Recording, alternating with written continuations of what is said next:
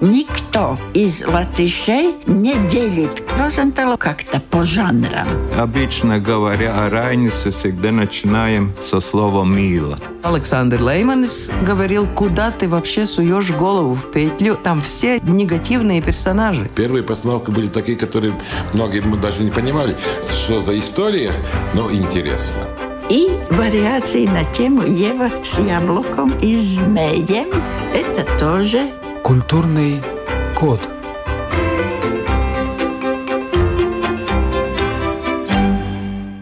В конце 80-х латышского документалиста Юриса Подниекса знали все и везде, то есть на всей территории Советского Союза. В 1987 в широкий прокат с невероятным успехом вышел его фильм «Легко ли быть молодым», Документальный фильм, не художественный, за билетами на который нужно было выстоять огромную многочасовую очередь. Помню, я отстояла такую в Москве. Была тогда студенткой факультета журналистики. Мы с однокурсниками не просто восхищались талантом Подникса, нас интересовало, как он работает, как задает вопросы, почему люди с ним настолько откровенны, искренни, ну и, конечно, главный посыл картины «Мы по уши во лжи, хватит врать себе и своим детям». Это было прямым попаданием в нерв. Фильм «Легко ли быть молодым» стал знаковым в биографии режиссера, поэтому разговор о Подниексе я начала именно с этой ленты. Моя собеседница – режиссер Антра Целинска – директор студии Юриса Подниекса, работавшая с ним как монтажер на картине «Легко ли быть молодым» и на всех, что последовали за ней. Я думаю, что то поколение, которое, вот э, наше поколение, которое мы участвовали в этом уникальном времени, когда вышел фильм «Легко ли быть молодым», у каждого есть свой рассказ, как и что фильм сделал с каждым человеком. И я думаю, это вообще уникально, потому что ну, вот один фильм влияет на жизни людей. Я очень часто слышала разные истории, когда люди говорят, вот этот фильм изменил мою жизнь абсолютно.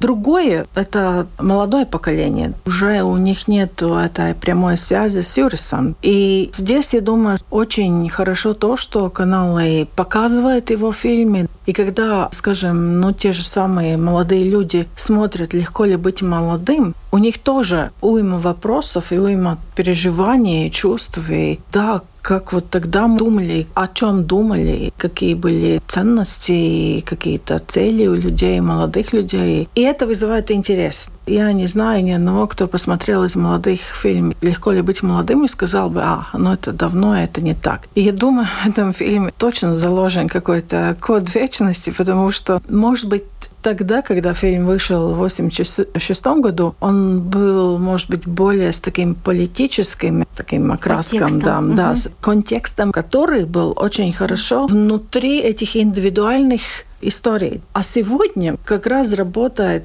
больше эти индивидуальные истории, где показывается вот эта человечность, нечеловечность, опять общество, опять вопросы и опять ответы. Как говорил когда-то Абрам Клецкин, быть молодым – это всегда трудно, потому что тебя не понимает, тебя не любят, тебе кажется, что тебя не любят. Фильм живет годами и эпохами, уже можно так сказать. И о чем это говорит? Это говорит, что Юрис был уникальным человеком. Он очень хорошо чувствовал время и своих современников, и он хотел искать и найти какой-то путь, выход тогда из той ситуации, что делать, что не делать, как быть. И я думаю, что сегодня опять другая ситуация, но вопрос-то то же самое остается. Фильм «Легко ли быть молодым» материал долго ведь собирался. Все, кто знают фильм, знают, что «Толчок» — это, конечно, огры, это концерт, это разбитая электричка и семь человек, которые попали в суд. С этого фильм начинается а потом уже самые разные истории. А эти разные истории, они задолго до того собирались?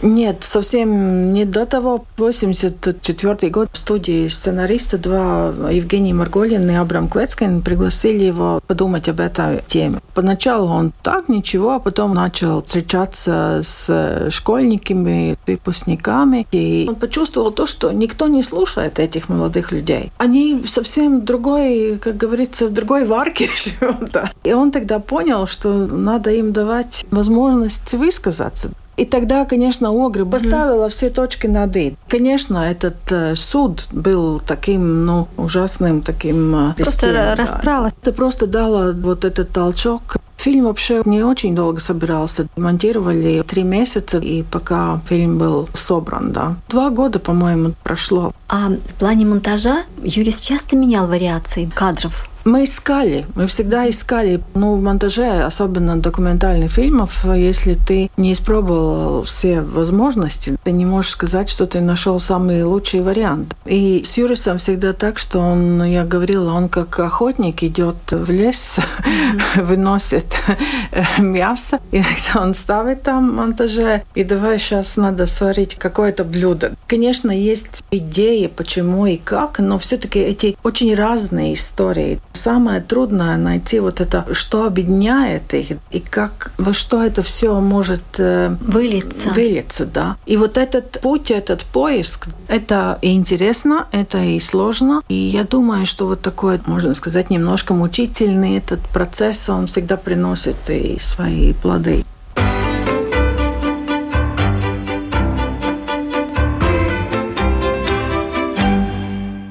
Он не боялся никакой работы. Был младшим осветителем, ассистентом оператора, помощником режиссера. Если в машине не хватало места, он готов был идти пешком десятки километров, лишь бы присутствовать на съемках. Он был из породы вечных учеников и никогда не уставал учиться. Однажды сам попытался разложить по полочкам у кого и чему. Оказалось, у Ансиса Эпнерса строить эмоцию – у Дависа Симониса работать с кадром. Валдис Крогис был для него гением репортажа.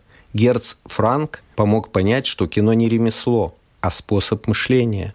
Он впитал лучшее, чем славилась рижская кинодокументалистика – репортажность и изобразительность. Это были как бы две школы, существующие параллельно. Талантливый ученик Подникс опередил каждого из своих учителей, соединив обе школы в одну – из книги Татьяны Фаст Юрий Сподникс «Тайна гибели документалиста, который снял развал СССР».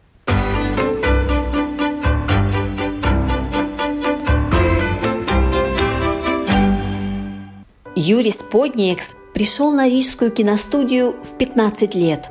Отец привел знаменитый латвийский диктор Борис Подникс. Хотел уберечь активного непослушного сына от влияния улицы – и ему это удалось. У Юриса, как говорится, глаз горел. Он был создан для кинематографа. Стал работать оператором у метра документалистики Герца Франка. Параллельно окончил операторский факультет в ГИКа. Вместе с Франком снял документальный шедевр «Старше на 10 минут» и ушел в свободное плавание. Начал делать свои фильмы – Первой очень яркой работой режиссера Подниекса стала картина 1982 года «Созвездие стрелков» о латышских стрелках. Собственно, в Латвии Подниекс прославился еще до «Легко ли быть молодым» именно после «Созвездия стрелков». На этот фильм ходили коллективами, он потряс общество, его обсуждали, о нем спорили – Сейчас, когда мы знаем о стрелках уже очень многое, когда их военная эпопея расписана буквально пошагово, даже и не понять, почему фильм Подниекса так взбудоражил зрителей 40 лет назад. Да потому что о стрелках тогда вообще молчали. Правды о них никто не говорил, поясняет Антра Целинска. Ни о том, что кроме красных революционных стрелков были другие – сражавшиеся за Латвию, вообще не ступавшие на территорию России, ни о том, что подвиги красных стрелков совсем неоднозначны, ни о том, что большинство этих стариков умирает в нищете и забвении. Он понял, что это очень важная основа, часть нашей истории. Благодаря тому, что вот они стали бороться за свою землю, опять, как всегда, в очень сложных условиях нашей истории, опять надо было сделать выбор с теми или с теми, да, и началось это восстание совсем по другим причинам, а потом вошло в другое русло. Но что Юра сделает? Он показывает, вот как человек как вот этот старый человек, который вообще-то боролся, что ему было важно. Ему обещали, что он получит землю, свой хутор и сможет работать и жить спокойно. Опять его втянули в политику, как всегда. И что оказалось, да, вот этим без ничего они в этом Советском э, Союзе жили бедными, ничего не было. Конечно, он и немножко затрагивает эту историю, что там э, было в Украине, и там люди говорят, что вот там всех порастреляли и все. Так, ну вот это опять вопрос, как с этим смириться, как это оценить, как потом с этим жить. То есть да. опять надо подумать. Да, да, думать надо. И при том в 82 году ну как, мы все, я училась в школе, я знала, что только есть какие-то красные латышские стрелки. То, что не все были красные, это никому не говорилось. И кажется, что все в одну кашу. Это было опять не так, потому что многие оказались потом идти дальше в Россию и там опять стать на какой-то стороне, потому что они хотели, чтобы здесь выгнали тех, которые отобрали у них землю, и мы хотим работать, трудиться. Вот как эти идеалы, и опять всегда у него вопрос о выборе. Какой ты выбор делаешь и что из этого потом выходит. Да, что я хотела сказать, это такое время, 82 год, вообще, ну, только сумасшедший может придумать об этом, делать фильм такой, который не идет на пользу системе, которая тогда одобряла вот эту идею красных латышских стрелков, которые охраняли Ленина. И, конечно, он не все смог сказать открытыми словами, но тогда не все можно было сказать. И, как Юрис говорил, два месяца его там э, заставляли то вырезать, и это вырезать. И сказали, что вся киностудия не получит премии, если он оставит вот это и это. Так что это было неоднозначно. Но он говорил, что он Э, не убрал ничего такого, чтобы, как сказать, было ну, грехом на его совести, но он просто не мог все сказать. А если бы он сказал все, тогда его закрыли бы навсегда, и он никогда уже больше не мог бы говорить и сказать то, что он сумел сказать в других фильмах. Культурный код. Напомню хронологию. Фильм «Созвездие стрелков» 1982 год. «Легко ли быть молодым» 1987. Подникс становится самым знаменитым документалистом Союза и получает предложение от британской телекомпании Central TV снять документальное кино о чем-то интересном из СССР, например, о той же молодежи, только уже в большем масштабе – Тогда, в период перестройки, многие страны проявляли интерес к съемкам на неведомой, вынырнувшей из-за железного занавеса советской территории. Подникса очень просили. Он согласился. Речь шла о стандартном фильме длиной в час – кто мог подумать, что сотрудничество с британцами обернется более чем двумя годами безумной работы в самых горячих точках распадающегося СССР и пятисерийной лентой под названием «Мы». Впрочем, у фильма было несколько названий, продолжает Антра Целинска фильм «Мы» — это опять какие-то ситуации, которые сходятся, и он опять делает правильный выбор, можно сказать так. Пригласили его, потому что во время Горбачева все телеканалы мира хотят что-то делать, что-то там о России, о новых каких-то там Открылась появлениях. страна да, в да, веке. да, да. И вот англичане. Было ясно, что Алексей Рибников будет композитором, потому что его работу Юнона и Вось показали на английском телевидении. Потом был знаменитый журнал «Огонек» в России. И Лев Гущин был замредактором редактором этого журнала. Вот и его пригласили, потому что, ну, у него есть информация. Он все знает да, в стране. Да, да. Юрис вообще не хотел делать этот фильм. И очень трудно этот фильм начинался, он что-то искал, что-то такое. Но потом уже начинался август событие августа возле памятника свободы. Там люди вышли с плакатами 23 августа, день, когда подписан акт, Пакт, пакт Молотова, да, Молотова Риббентропа. И там полиция начала Это всех... Хельсинская да. группа вышла здесь. Да. Потом опять что-то, что-то, что-то. И поскольку вот Лев Гущин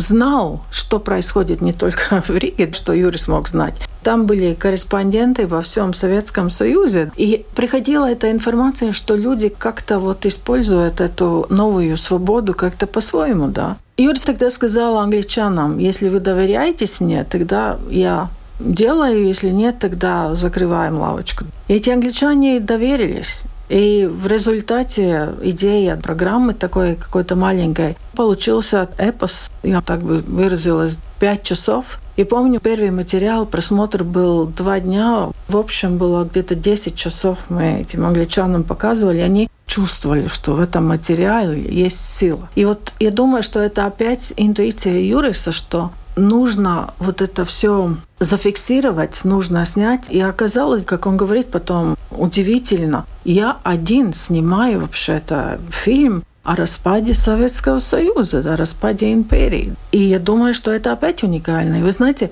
сегодня, смотря опять какие-то эпизоды и моменты, я думаю, как это современно. Можем поменять некоторые названия или регионы, где что-то происходит. Но в принципе все о том же как человек чувствует э, себя в этом обществе, где он живет, борьба вот система и человек и свобода. Насколько ты можешь быть, ты хочешь быть свободным, и как ты можешь или хочешь изменить свою жизнь, и что для этого нужно. В фильме «Взрыв Чернобыльской да. АЭС есть и Спитак, землетрясение в Спитаке, Карабах, противостояние, Грузия.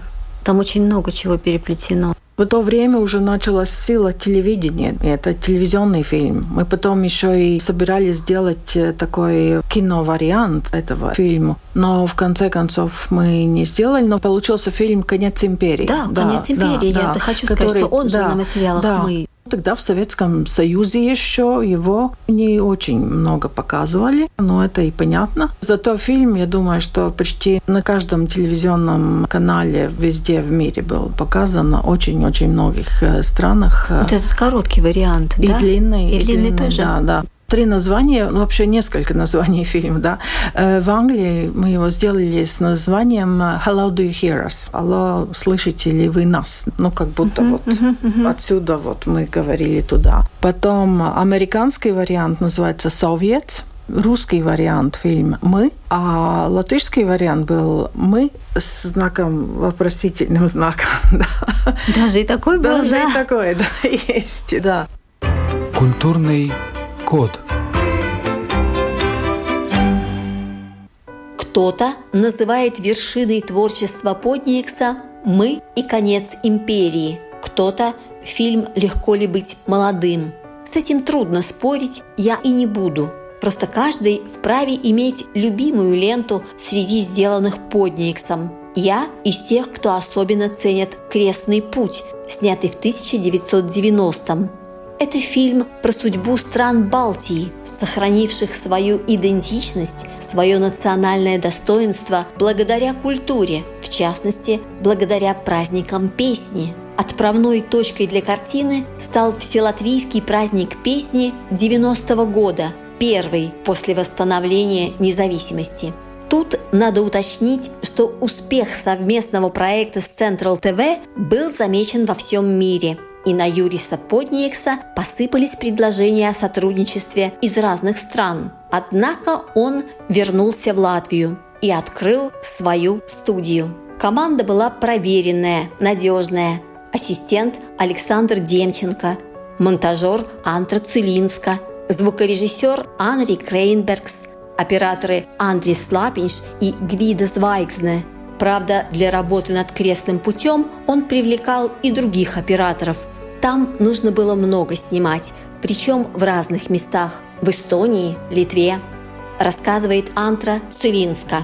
Мне кажется, что до сих пор фильм «Крестный путь» все-таки самый такой эмоциональный, самый искренний фильм о том, что же мы, вот люди в Балтии, как мы чувствуем это время, как мы чувствуем свою независимость. И потом вот интересно сложилась жизнь Юриса, что он как раз ушел из жизни, когда мы получили независимость. Он говорил, я очень много думаю о свободной Латвии. Какая она будет, как она будет, как мы будем это делать. И я так хочу ее строить. Ну вот э, не произошло. И думаю, что сейчас Смотря его фильмы, мы можем, ну, подумать о том, где мы справились, где мы, может быть, не справились, что хорошо, что, может быть, нехорошо. Думаю, что вот этот такой эмоциональный дух и подъем в этом фильме есть. И не зря его каждый год 4 мая где-то какой-то телеканал показывает, потому что, я думаю, это просто красивый фильм. Красивый, сложный, тяжелый. Может быть, вы помните, а кто придумал молчащий женский хор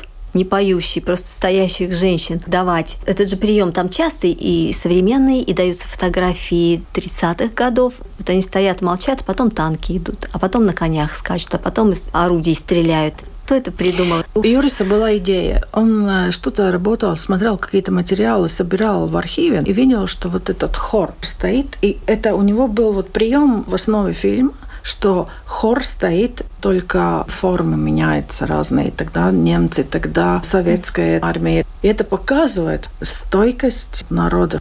Народ – это вот этот хор, который готов петь вот в этом есть сила. Они могут выстоять и видеть, как танки идут и приходят и уходят. Это был такой очень хороший образ. И Юрис всегда смотрел дальше, чем, может быть, другие, шире, чем другие. Он хотел всю Балтию показать. Да, это там же Эстония и Литва да, есть, да, конечно. Да, да. Вот этот праздник песни 90-го года, я помню, что вот это был первый такой, ну, где можно было петь свободно то, что хотелось. И когда исполняли некоторые песни, тишина на этом поле была такая, что если бы там иголка упала, это было бы слышно. И я думаю, что удалось в этом фильме вот эти все эмоции и то, что дорого, нам как-то вложить. Это был первый праздник песни, когда смогли приехать из-за границы латышские Да, да, да, да, да, да. Я думаю, что в фильме «Крестный путь», как и во всех фильмах Юриса, было что-то, что затрагивало людей на таком личном, индивидуальном уровне. Культурный код. В центре Риги на бастионной горке лежат два больших памятных камня. На одном написано «Андрис Слапинш, кинорежиссер-оператор, убит 20 января 1991 года». На другом Гвида Звайгзне, кинооператор, ранен 20 января 1991 года. Скончался 6 февраля 1991 это произошло вечером, 20 января. К тому времени Старая Рига была вся перегорожена баррикадами. Недели раньше в столице Литвы, защищая Вильнюсский телецентр от захвата советскими войсками, погибли 13 человек, 140 были ранены. К аналогичному развитию событий готовилась и Рига. Не напрасно. Вечером 20 января в старом городе началась перестрелка. Студия Подникс располагалась в самом центре, на Мейстеру 10. Услышав близкие выстрелы, Юрис пошел узнать обстановку. Была договоренность, команда ждет его возвращения – но когда выстрелы участились, операторы не выдержали, схватили камеры и побежали снимать, работать. Уже на бастионной горке наткнулись на Юриса. Подникс видел, как падает раненый Гвидо Звайксне. Андрис Слапинш умер у него на руках, успев прошептать «Снимай меня», говорит Антра Целинска. Что такое студия Юрис Подниакс? Это группа. Юрис вообще, как говорится, не менял коней. Те, которые могли с ним сработаться, которые вот этот его требовательность, его workaholic. Э, Трудоголизм. Труд, да, да. Это то, с чем мы должны были смириться потому что у него вот эта работа была самым главным. Я, скажем, выросла на фразе то, что на работу можно не явиться только в случае личной смерти. Других причин нет. Ну вот и Юрис, Андрес с ним снимал про латышских стрелков, да. Слапинч, да. Потом, после «Легко ли быть молодым», Юрис хотел, он искал такого оператора, ну, каким он был вообще-то, когда его выбрал Герц Франк, молодой, который готов идти везде и вот так он начал работать с Гвидо Звайгзне на этом большом проекте, что для Гвидо было вообще... Ну, на проекте «Мы»? Да, на проекте «Мы». Что вообще он только что закончил ГИК, молодой оператор, и давай туда, в Чернобыль, туда, туда. Это было вообще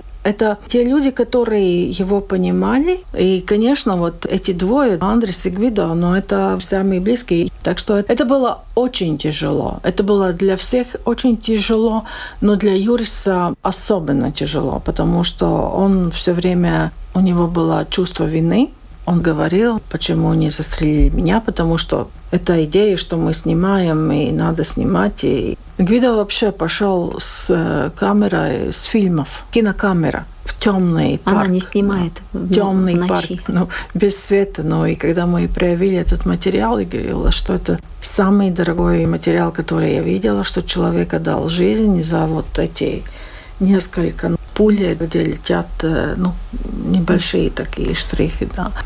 Еще один момент хотела, по-моему, очень важный уточнить. До гибели операторов еще был Вильнюс. И вот Юрис там, может быть, случайно оказался в Вильнюсе в тот момент, когда там штурмовали телецентр, и там кровь пролилась. И эти кадры с трудом доставили в Латвию, а потом с трудом то ли в Финляндию, то ли в Швецию. И они попали в Америку, и был разговор Буша с Горбачевым. И это спасло Ригу отчасти. Тут не было такого кровопролития, как в Вильнюсе. И говорят, что съемка, которую Подникс сделал, она помогла Латвии да, его пригласили показать э, в Вильнюсе фильм «Крестный путь». И ему сказали журналисты, знакомые, что вообще-то что-то странное там происходит, но, может быть, но он и не ехал без камеры никуда уже тогда. И вместе с ним был звукооператор Анри Кренбергс и его ассистент Александр Демченко, который очень часто, если надо было, что-то снимал. И вот как раз после показа фильма в Доме кино или Доме журналистов все и началось. И, конечно, они как раз опять попали прямо в огонь. И он и Саша Демченко эти кадры сняли. И тогда на следующее утро Юрий составил Сашу с Андреем еще там в Литве, чтобы они продолжали снимать. И Юрис ехал в Ригу, зная, что ему надо где-то как-то этот материал отправить. И да, тогда через э, латвийское телевидение на Финляндию, и тогда уже материал пошел. Вы знаете, интересно, он сказал э, в одном интервью в Англии, что, конечно, мы все делаем кино и надеемся, что вот с этим кино мы как-то можем изменить мир. Но потом, уже долгое время работая в этом кино, он стал думать, что, может быть, и не можем.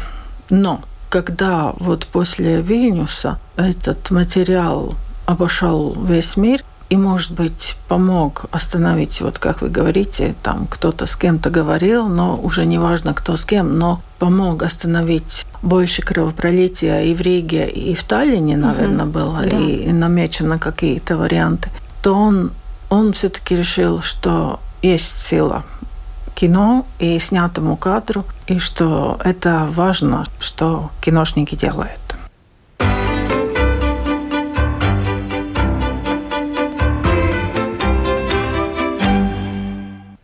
Странно, но Подникс никогда не собирался снимать политическое кино.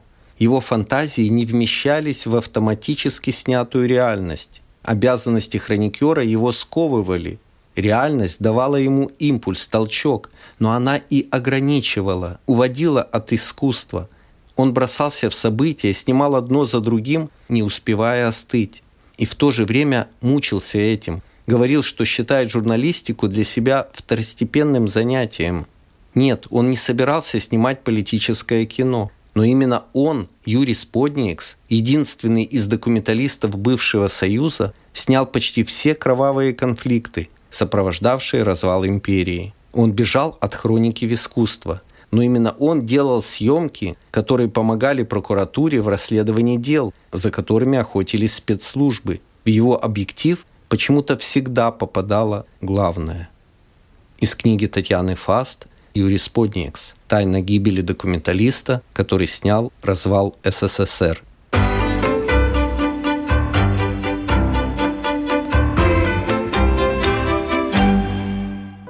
23 июня 92 года всех оглушила новость. Пропал режиссер Юрий Сподниекс. Пошел нырять с аквалангом на озеро Звиргсду под Кулдигой и не вернулся. Тело нашли только через 8 дней. Официальная версия гибели – техническая неисправность акваланга. Хотя до сих пор эта версия вызывает сомнения. Есть несколько других, что понятно. Подникс многое знал, много видел, многим мешал. Есть ворох предположений, но ни одно из них пока не удалось подкрепить неопровержимыми доказательствами. В 1994-м Антра возглавила студию Юриса Подникса, руководит коллективом по сей день. В конце нынешнего года они обещают выпустить фильм «Подниекс о Подниексе», в котором Юрис расскажет главное о каждой своей работе. Будет использован новый документальный материал. Не сомневаюсь, фильм получится достойным. На этом сегодня все. Вела передачу журналист Рита Болотская. Встретимся через неделю. Культурный код.